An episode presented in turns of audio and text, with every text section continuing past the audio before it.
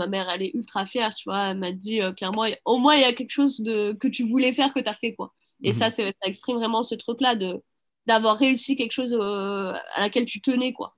Pas seulement parce que j'ai publié un roman, mais d'être allé au bout de quelque chose que j'avais envie de faire. Et ça, c'est vraiment un sentiment, sans vraiment que tu as réussi quelque chose, quoi.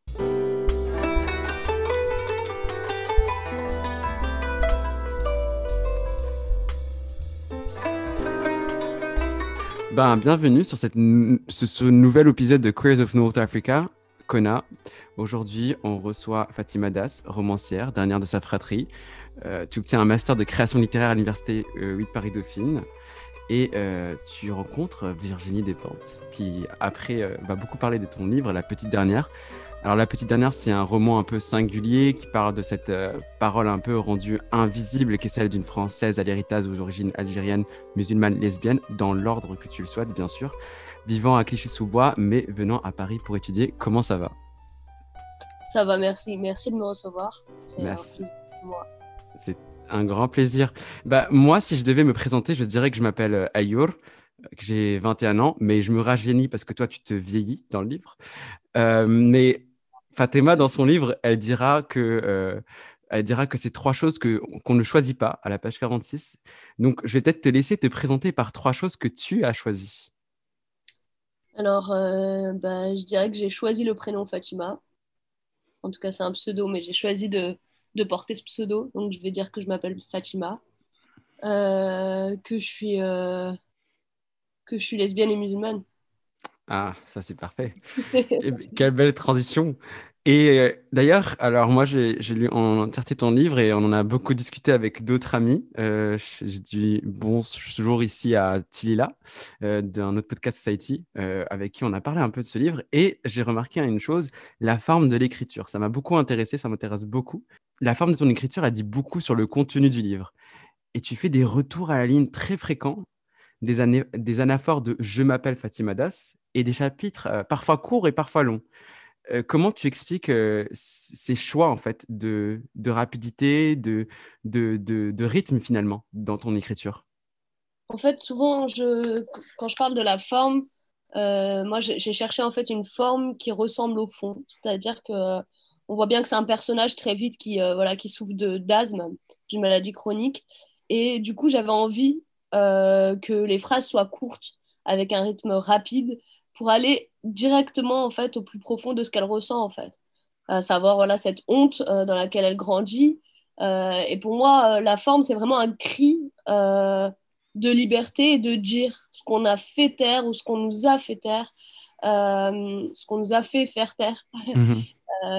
et, et, je crois que ça vient de là, ce besoin en fait de de questionner des choses, mais sans, tu vois, sans passer par comment dire, par un long discours. Voilà, j'avais envie de plutôt de, de faire ressentir, mais d'une manière simple euh, et en essayant voilà d'être le plus subtil possible. Mhm. Et du coup, ça passe par une par la phrase euh, la phrase simple quoi, la phrase la plus courte possible avec un rythme rapide pour euh, pour pouvoir aller droit au but en fait. Ouais, bah, c'est ce qu'on ressent. Et d'ailleurs, on parle de cette répétition justement de Je m'appelle Fatima Das. Il y a pas mal de définitions dans le livre. À un moment, il y a des moments où tu redéfinis des choses.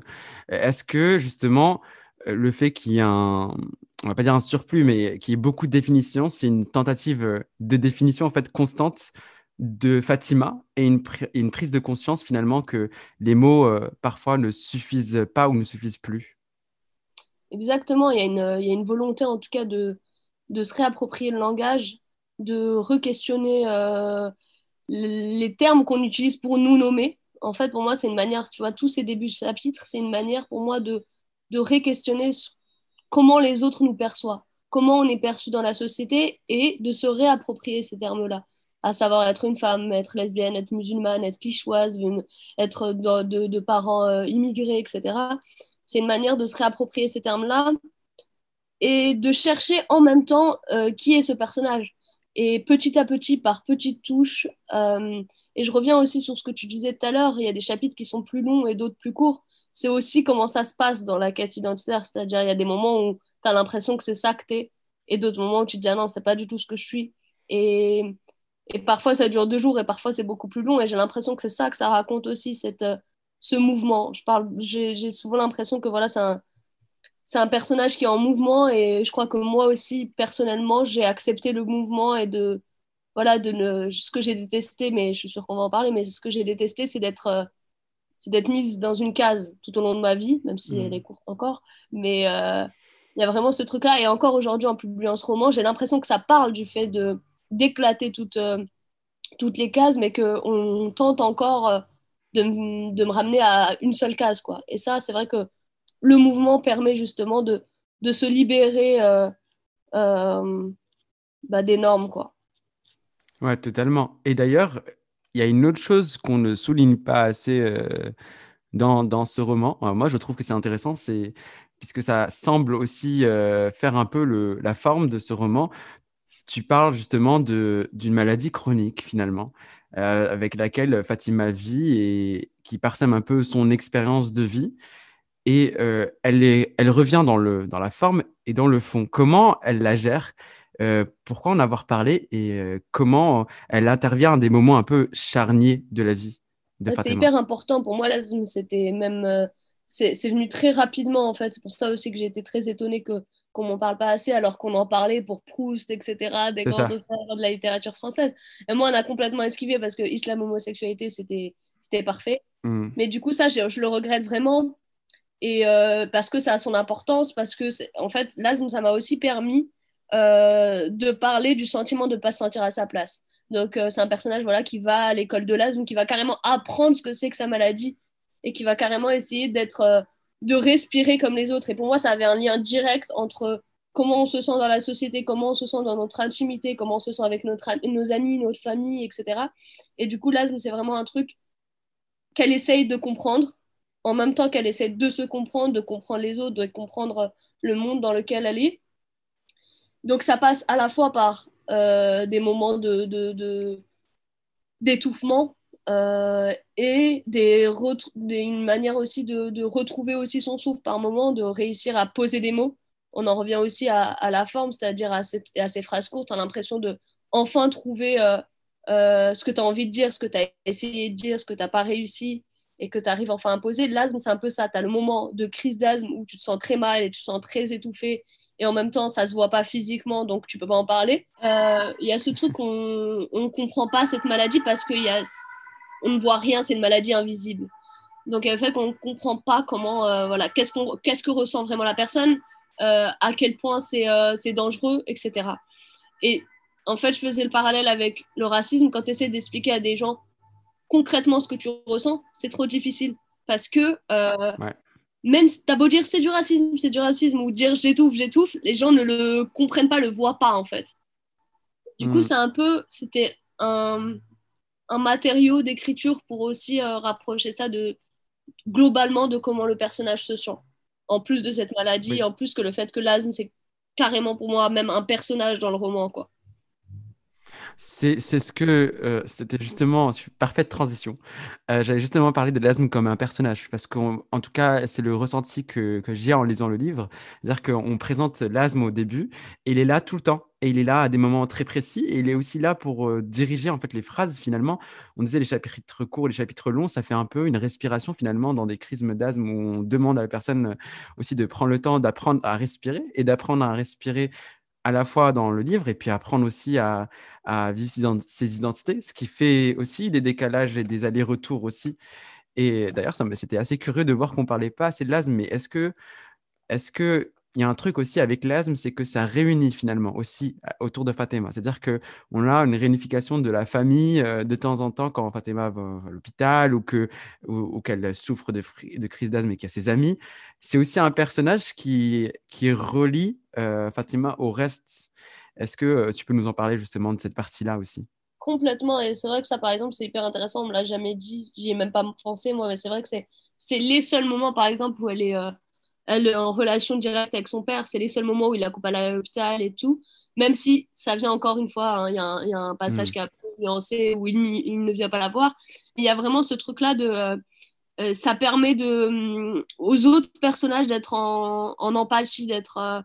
Euh, de se sentir à la fois extérieur, mais d'être quand même en empathie. Et parce que aussi, il y a ce truc de on comprend pas ce qui se passe. Et que du coup, forcément, euh, on sent qu'il y a quelque chose qui se passe, mais on ne sait pas exactement ce qui, ce qui se passe à l'intérieur d'une personne qui fait une crise d'asthme.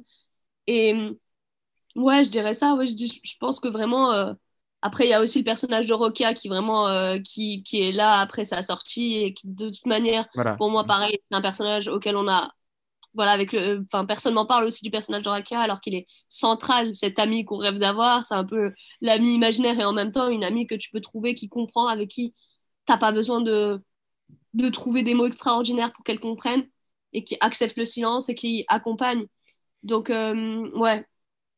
D'ailleurs, c'est très bien encore une fois parce que Rokia, c'est aussi intéressant de voir le silence. En fait, euh, il y a beaucoup dans, ce livre, il y a des allers-retours, euh, parfois des paroles effrénées, parfois on a dit, je pense que Léa Salamé parlait d'écriture furieuse. Ce qu'on sent, ce que je sens aussi, c'est des moments silencieux. Malgré le fait qu'on lit, on a l'impression qu'il y a un silence. Et avec Rokia, par exemple, c'est les moments de silence sont parfois euh, plus beaux que 10 plus que les moments où il y a beaucoup, beaucoup, énormément de mots.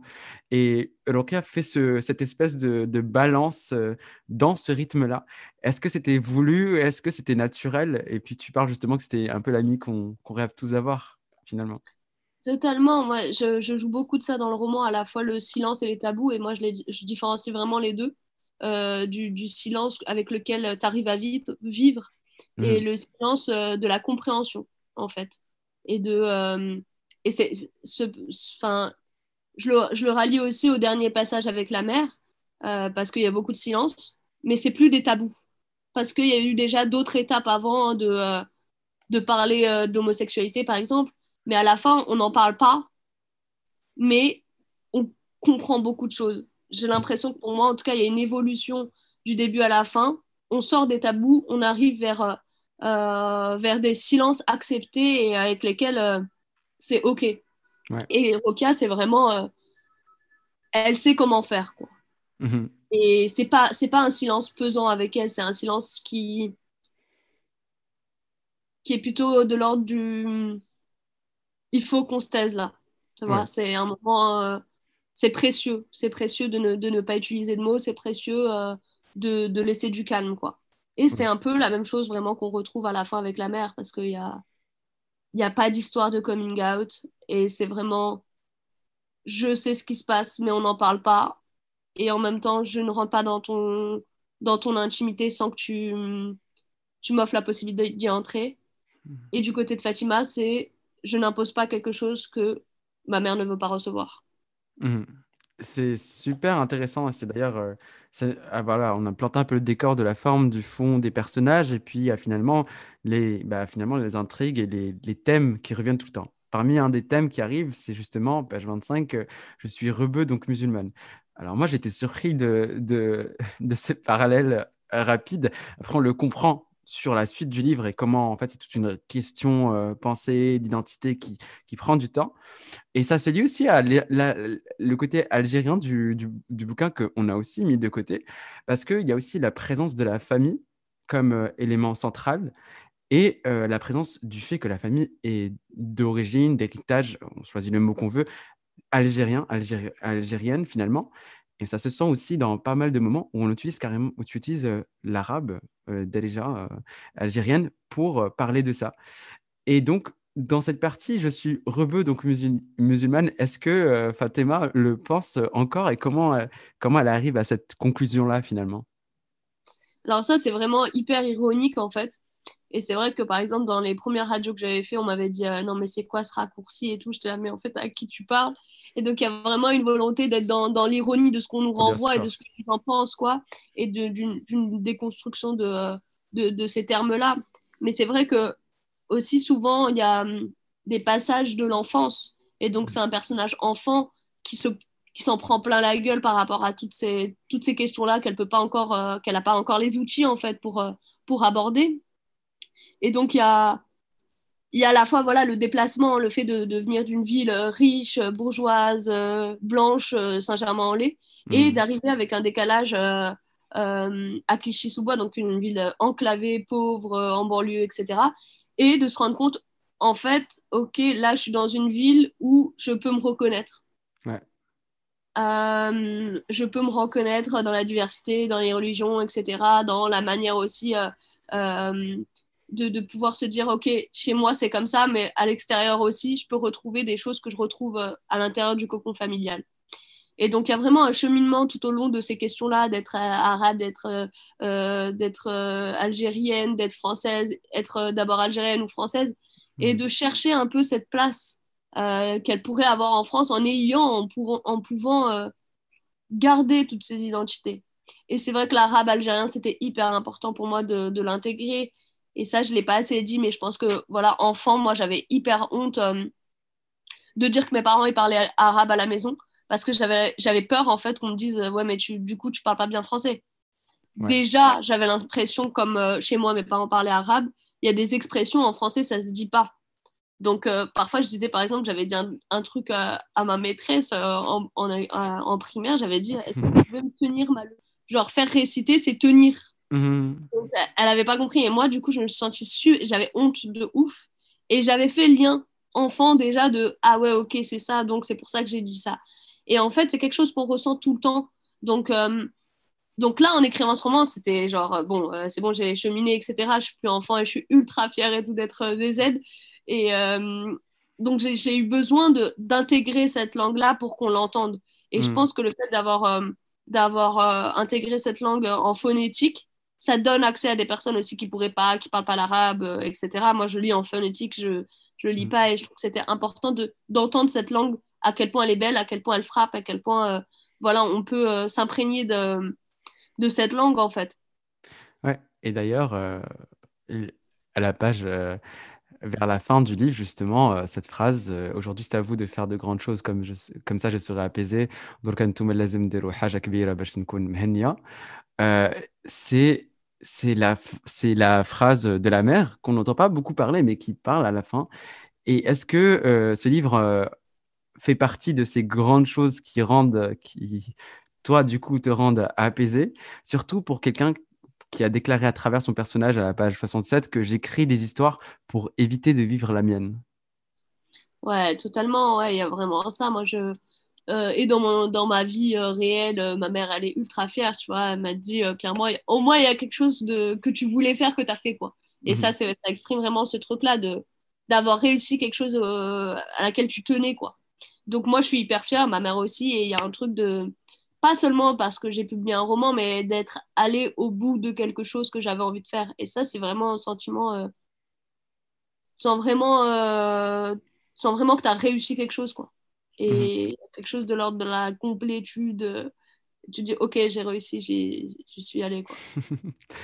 Et d'ailleurs, bon, bah, à la fin du livre de Saisie, euh, tu as déclaré alors je vais traduire au fur et à mesure, euh, qu'il y avait une uh, hypocrisie de la société française qui est assez égale à la igualdad de la fraternité et la liberté, donc une hypocrisie de la société française qui revendique l'égalité, la fraternité la liberté, al tiempo que no pocas personas no quieran determinados discursos sobre la inmigración, alors que nombre de personnes ne veulent pas de certains discours sur l'immigration qu'ils considèrent comme euh, de la main-d'œuvre de bon marché. Euh, Qu'est-ce que tu, comment tu lis justement ces slogans égalité, fraternité, liberté, qui n'est pas forcément présent dans ton livre, mais que, que, dont tu as parlé après, après coup euh, avec ce livre?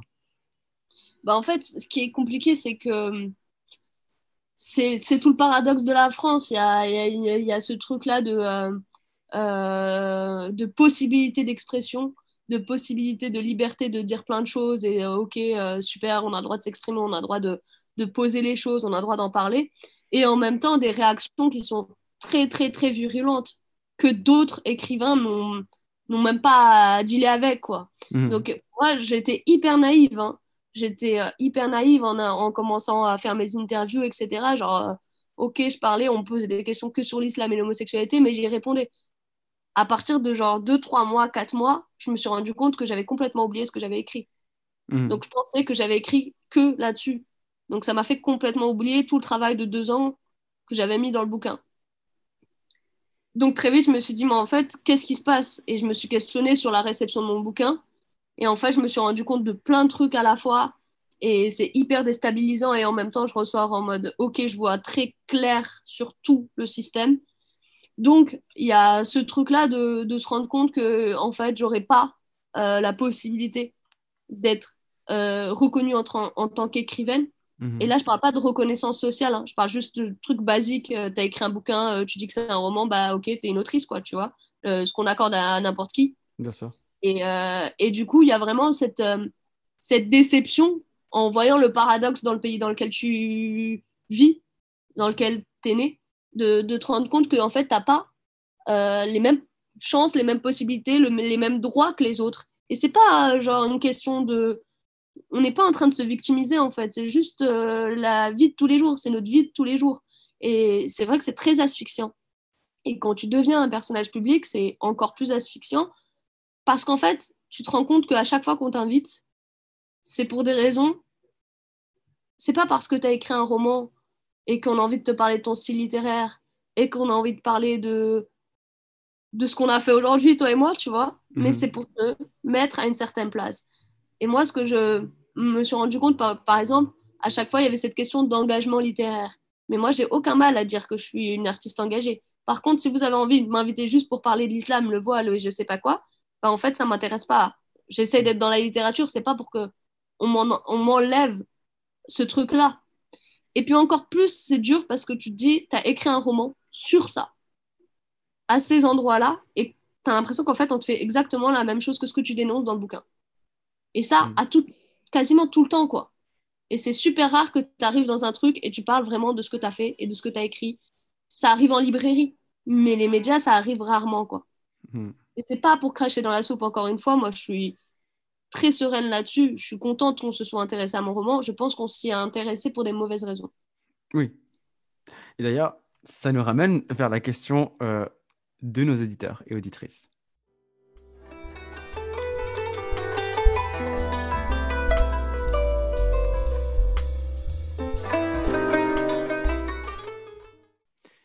Et la question, c'est euh, justement, tu as été euh, euh, un peu attaqué de part et d'autre pour euh, les phrases euh, je suis homophobe ou pour la phrase l'homosexualité est un péché. Non, ça, j'ai pas dit que je suis homophobe. justement, j'y arrive. Et justement, j'y arrive. Et justement, on a instrumentalisé un peu les discours, on a refait des mix de ce que tu as dit pour arriver à cette conclusion-là de je suis homophobe, conclusion qui, qui apparaît nulle part certes, la phrase homosexualité est un péché est une chose qu'on a notée et qui a été dite, mais en fait, la question que cet auditeur nous pose est beaucoup plus intéressante que ça, c'est-à-dire que on remarque qu'il y a un parcours de Fatima Das, lesbienne, musulmane, euh, algérienne, qui euh, essaye de qui essaie de, de, sortir de ses cases déjà et qui se retrouve bloqué entre un milieu militant euh, qui veut absolument euh, la mettre dans une case très précise de, dire que justement l'homosexualité n'est pas un péché, et de l'autre côté, d'autres personnes qui, voilà, qui vont venir déformer ce discours. Comment tu te places euh, après tout ça, après tout ce qui s'est passé, par rapport, comment tu regardes cette réception par ces communautés elles-mêmes qui sont censées être accueillantes? C'est une, une très très bonne question, c'est très pertinent. Comment je me situe euh, Je pense que j'ai pris beaucoup de recul suite à la polémique euh, après euh, France Inter, dans le sens où bah, je me suis pris une vague de, de violence, mais, mais jamais de messages envoyés, de menaces, etc. Mais c'était voilà, les réseaux et c'est venu jusqu'à jusqu'à moi. ce qui avait été dit, voilà, des comparaisons à Christine Boutin, etc. Et du coup, là, en fait, genre, les gens, ils comprennent pas ce que j'ai dit. T'arrives, t'as 10 minutes devant toi, tu sais très bien que tu vas pas pouvoir argumenter plus que ça. Et puis j'ai envie de dire, en fait, j'ai même pas argumenté. Lis le bouquin et reviens me parler. Tu vois, et j'ai vraiment pris du recul et je me suis dit, en fait, celui qui a envie d'entendre que je suis homophobe, ben, je suis homophobe pour lui, c'est pas grave. Et j'ai pas envie euh, d'avoir à m'expliquer parce que c'est ce que je fais tout le temps en fait. Hein. Si on hmm. analyse, et c'est cool parce qu'il y a des gens qui sont en train d'analyser la réception, si on analyse, c'est j'ai tout le temps, je, suis tout le temps en train de, devoir me justifier. Et que ce soit euh, avec des personnes LGBT qui m'interviewent, hein, ou que ce soit avec des personnes euh, islamophobes.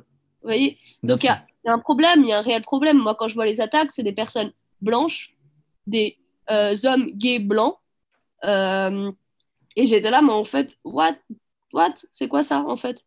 À quel moment, en fait, tu te sens, genre, de venir attaquer quelqu'un? Qui exprime ce qu'elle a écrit dans un bouquin et qui dit qu'en fait, dans l'islam, l'homosexualité est un péché. Je suis pas théologienne. Encore une fois, c'était une manière de me faire parler de quelque chose qui n'est pas mon Mhm. sujet. Mhm. Donc, il y a un moment donné, lisez le livre. Si vous n'êtes pas d'accord, il n'y a aucun problème, on peut ne pas être d'accord. Mais j'ai l'impression qu'en fait, il y a un truc vraiment anti-religieux, anti-religion, Oui, que je comprends. hein, et on peut se mettre autour de la table et discuter de ça. On peut parler hein, de ça. Il n'y a aucun problème, patriarcat, religion, tout ça, moi je suis in, complètement dedans. Ouais. Par contre, qu'on vienne pas me faire la leçon, me dire, toi, petite rebeu musulmane, t'es euh, t'es complètement euh, soumise à ta religion et t'es même pas capable de te rendre compte que t'es complètement aliénée. Ça, je veux pas l'entendre en fait. Et ça, j'ai pris du recul parce que je me suis dit, en fait, si ces gens-là pensent ça, mais qui t'es toi pour arriver à leur faire changer d'avis? Et si les gens qui arrivent et prennent un bouquin et ont plein d'a priori, je te jure, ils referment le livre, ils en ont encore plus. Et ça veut dire qu'en fait, c'est trop triste, c'est-à-dire qu'ils n'ont même pas accès à un bouquin. Mhm. Donc Totalement. c'est pas grave. Donc c'est ça ma position. Non, mais totalement. Et euh, alors, nous, on a, du coup, cet, c'est- c'est- c'est- cet épisode rentre dans une plus grande euh, série qui va s'appeler Queers in Discord, que- Queer en Discord, parce que justement, la question, ce qu'on s'est rendu compte, c'est qu'il y avait de la différence à être euh, LGBT, mais il y avait de la différence dans les LGBT, chose qu'on a décidé de complètement mettre de côté, parce qu'il y avait un espèce de discours général, qu'il faut être tous d'accord sur les mêmes choses, il faut tous défendre la même chose. Or, justement, ce n'est pas du tout le but. Et quelque chose qui est apparu à, tout- à toutes les personnes à qui ont lu ton livre et qu'on a demandé de réagir justement sur le livre, ils nous ont dit il y a un truc assez, assez vrai qui est celui de la mère qui comprend ou qui refuse de comprendre ou qu'on ne veut pas, euh, à qui on ne veut pas imposer quelque chose qu'elle ne pourrait pas comprendre. On en a parlé dans le dernier épisode qui va sortir justement de, du fait qu'on n'a pas toujours besoin de dire les choses de manière aussi directe que d'autres euh, catégories euh, européennes peuvent le faire. Et même dans certains parties de la France, il y a des gens qui pensent exactement de la même façon. Et cette injonction continuelle à, dire ce qu'on est est fatigante. Et c'était très intéressant, voilà, justement, de le lire dans, le livre, justement, sur la figure de la mère qui est vraiment très présente et qui représente un peu aussi le côté algérien que, qu'on oublie de mentionner. Et d'ailleurs, en parlant de mère, on pose toujours cette question. Quelles sont un peu les icônes euh, euh, femmes ou féministes euh, maghrébines qui, qui t'inspirent euh, un peu aujourd'hui, ou les femmes maghrébines ou non d'ailleurs Ben, c'est pas des personnages euh, médiatiques, on va dire Ah ça non, comme ça. Ça C'est vraiment, les, c'est vraiment les, les, les femmes que j'ai côtoyées, tu vois. C'est mes sœurs. Moi, j'ai trois grandes sœurs dans la vraie vie. Euh, ma mère, complètement. Mhm. Les, les tantes que j'ai vues pas, pas longtemps et pas, pas beaucoup de fois. Mais en tout cas, ouais, vraiment, les, les femmes, euh, les femmes que j'ai rencontrées dans ma vie. Moi, je dirais ça. D'une certaine manière, même si, tu vois, euh, sur des choses, je me disais, mais on est, on, on est, on n'a pas la, la même, euh, la même trajectoire. Mais ça m'a appris beaucoup, en fait. Et je pense que, je pense que, tu vois, ça rejoint l'idée du coming out. C'est-à-dire, ce que je veux dire par là, c'est que tu as des moments où tu as l'impression que tout le monde le dit. Que tout le monde peut arriver et débarquer et dire à sa famille, mais je suis lesbienne, je suis gay. Et en fait, soyez OK avec ça, faites avec. Et, euh, euh, et je veux pas de votre avis. Et donc, je, re- je, je me dis, en fait, j'ai pu être dans cette colère-là quand j'étais ado en me disant, mais en fait, c'est plus facile chez les autres, en fait. C'est Mhm. plus facile chez les autres. Pourquoi pour moi, genre, mes parents, ils veulent, euh, ils me veulent quoi, tu vois? Mais en fait, cette euh, colère-là, c'était hyper pour- important pour moi à travers mon parcours de, de la calmer. Et c'est Mhm. pour ça que c'est- ça n'existe pas dans le roman. Parce que je pense que, voilà, déjà, la littérature, c'est pas une manière de, de, de faire le procès de sa famille, etc. Enfin, pour moi. Et, et je pense que, voilà, aussi de, de voir le parcours de mes sœurs, de voir le parcours de mes tantes, de voir le parcours de femmes qui, euh, que je trouve hyper fortes. Ma mère, que je trouve, genre, incroyablement euh, courageuse. Et moi, je ne je, je dirais pas ce terme-là pour me définir, par exemple. Et bah, je me dis, ok, en fait, la vie, c'est pas juste euh, t'es comme ça, tu l'imposes à tout le monde et t'essayes pas de bricoler avec ce que les gens sont et par quoi ils sont passés. Enfin, juste se dire, en fait, t'es mère et ton fils ou ta fille te dit quelque chose qui est difficile à accepter. En fait, faut se déplacer, quoi. Et c'est pas juste, oh, nos parents, ils nous acceptent comme on est ou pas. C'est plus compliqué que ça. La vie, c'est beaucoup plus complexe et beaucoup plus nuancé. Et c'est dommage parce que du coup, il y a vraiment un truc de envoyer tout balader, envoyer mettre tout de côté. Et par contre, je comprends très bien que pour certains cas, il y a des personnes qui ont besoin voilà, de prendre de la distance avec leur famille parce que c'est trop dangereux pour eux, parce qu'ils se sentent pas bien. Et il faut juste comprendre qu'en fait, il y a plein de parcours. Et il faut juste accepter que d'autres, en fait, le feront pas et de se dire, c'est OK, accepter qu'il y ait d'autres parcours, accepter que les gens ont besoin de temps, accepter qu'on pense pas tous la même chose en même temps. Et voilà. Mais finalement, aussi, dans le livre, c'est la... ça s'appelle la petite dernière, mais c'est la grande petite dernière, parce qu'on a entendu plus plus, on voit dans le livre que tu parles beaucoup, Fatima parle beaucoup de, ses, de sa mère, de son père aussi, de sa tante qui est très présente, et puis un peu moins de ses, de ses sœurs ou de ses, de ses parce qu'on comprend que, que c'est une fratrie du coup. pourquoi, pourquoi elles sont moins présentes que, que le reste des autres figures féminines? Je pense que c'est vraiment quelque chose qui m'intéresse, moi, en fait, de, de parler des liens entre sœurs. Mhm. Euh, mais je pense que dans ce roman-là, euh, ça allait être très compliqué euh, de, de, faire des tableaux beaucoup plus, tu vois, beaucoup plus grands dans le sens où mhm. ça m'intéresse vraiment. Donc, je pense que ce serait quelque chose de plus long que juste voilà, de, de, de, les faire très présentes. Ça aurait été beaucoup plus long. Moi, ce roman-là, je voulais qu'il soit court, qu'il soit vraiment rapide, qu'il soit dans un truc où on passe d'un truc à l'autre. Et je pense que ça m'aurait ça aurait retardé le truc et que ça aurait pris peut-être encore plus d'ampleur de, sur d'autres trucs et ça aurait été compliqué. Collègue illustratrice justement de Kona qui nous envoie une petite question qui nous dit est-ce que tu as aimé euh, les illustrations qui ont été faites pour euh, les couvertures de ton livre? Alors il y en a eu deux, il y a d'abord une fleur et puis il y a eu après un, dessin complet euh, de ce qu'on voit comme Fatima, ce qu'on peut comprendre comme Fatima. Est-ce que ça t'a plu? J'ai beaucoup aimé la première parce que déjà, ça a été difficile de trouver la bonne couverture. On m'avait proposé plein d'illustrations euh, toutes absurdes, vraiment. Genre une grosse bombe, un cafard dans une cage, des trucs de malade. Donc euh, j'étais hyper contente quand j'ai vu euh, le bouquet de fleurs et tout. Je dis, ok, c'est ça, c'est bon. Et la deuxième, moi, j'aime beaucoup aussi. et puis je trouve que ça, ça permet aussi d'attirer un plus large public. Quoi. Il y a un mm. truc un peu jeunesse et, et ça, c'est cool. Et c'est à la fois moi et pas moi l'illustration. Oui, c'est ça. Il y a, on, est sur, bah, justement sur le, sur le côté fiction que, qui fait partie de la littérature. Et d'ailleurs, on a essayé d'enlever cette euh, agencité que, que tu avais sur la littérature en te mettant directement dans les débats politiques et sociaux, finalement, en oubliant un peu euh, que c'était de l'écriture, finalement, de la littérature. Et ce qui lie finalement à une autre question. Euh, alors Fatima, elle aime, si je me trompe, hein, on me corrige, mais elle aime les hamsters et les, et les odeurs de sol mouillé. Est-ce que, euh, est-ce que maintenant, après tout ce temps, euh, est-ce que tu as toujours aimé Fatima? Est-ce que tu l'aimes? Est-ce que et qu'est-ce que tu penses euh, Quelle est ta relation avec elle maintenant? Bah, souvent je dis que j'ai l'impression que c'est à la fois un personnage qui est toujours un peu moi et quelqu'un que je supporte pas ou que je supporte plus. et en même temps, je suis très, je suis en compassion et en empathie avec elle. Donc c'est, mmh. c'est comme regarder Ouais, regarder la personne que tu étais quand tu étais euh, plus jeune. Donc à la fois, tu es en mode, mais quel gogol j'étais, pourquoi j'étais comme ça? Pourquoi j'étais ridicule comme ça? Pourquoi j'étais bête comme ça?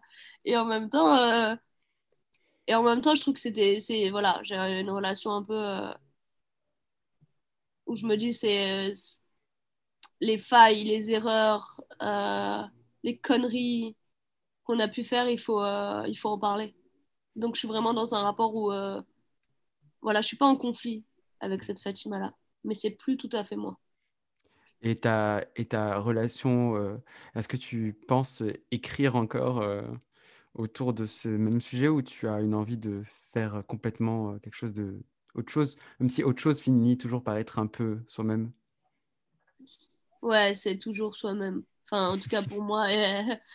franchement, avec ce que j'ai vécu, il y a vraiment eu un besoin et une pas encore une urgence parce que sinon je serais en train d'écrire, mais de, de, continuité de ce que j'ai fait. Après, je sais pas exactement les sujets, etc. Mais tu vois, même la réception et tout, ça m'a beaucoup travaillé. Il y a eu des moments où j'avais envie d'écrire à, à, cet endroit-là. Et puis après, plus largement, il y a des trucs comme la parentalité qui, qui m'intéressent. Oui, et qui font partie beaucoup aussi de, des sujets euh, qui intéressent déjà le livre. Ils sont déjà là dans le, dans le livre. Ils sont présents. Totalement. Ouais, ils sont totalement présents. Bah, du coup, on va passer à la dernière partie de ce podcast où on donne justement à l'invité la possibilité, pendant une minute ou deux, de dire euh, ce qu'elle elle veut. en destination de nos auditeurs, souvent, alors voilà, si, quelqu'un écoute ce livre, soit une personne qui veut écrire un livre, qui, qui essaye encore de savoir comment écrire ce livre, ou une personne de, qui pense un peu, qui est un peu perdue et qui de, d'écrire sur ce qu'elle découvre, ce qu'elle découvre, qu'est-ce que tu dirais à cette personne? C'est ta carte blanche. Alors, je pense que je lui dirais de, si c'est une ambition de publier, de surtout pas penser à la publication en tout cas, moi, c'est ce que j'ai essayé de faire et ce que j'ai réussi à faire et ça m'a vraiment protégée. Euh, ça m'a protégée parce que ça m'a permis de vraiment écrire ce que j'avais envie d'écrire. Et j'ai vraiment pas eu de moment où je me disais euh, ah non, ça ne le met pas parce que je pensais pas du tout que ça allait, euh, voilà, que tout le monde et n'importe qui allait lire. Et, je pense qu'il faut aller au plus proche de soi-même.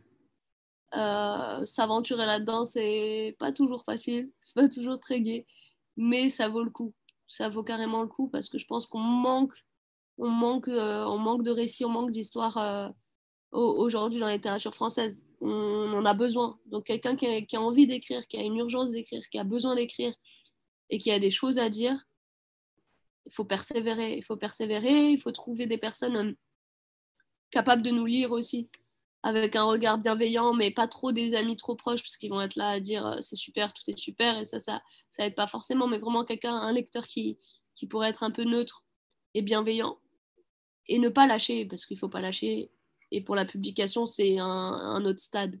Il faut vraiment écrire ce qu'on a besoin d'écrire et ce qu'on sent qui nous a manqué.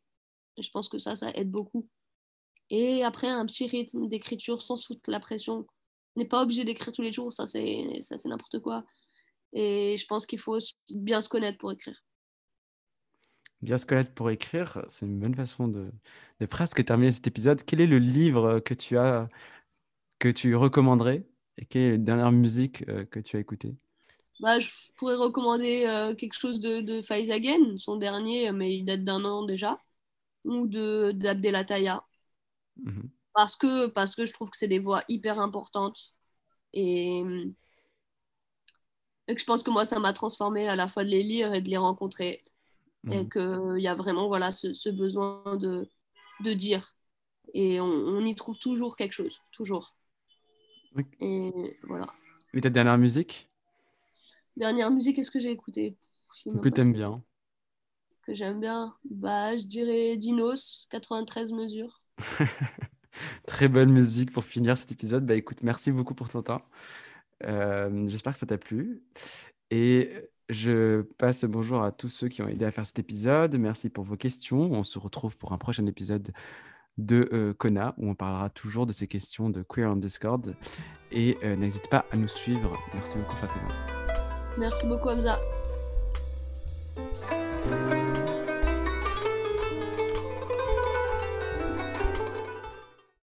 If you want to listen to more podcasts like this, just follow us on Facebook and Instagram at Queers of North Africa.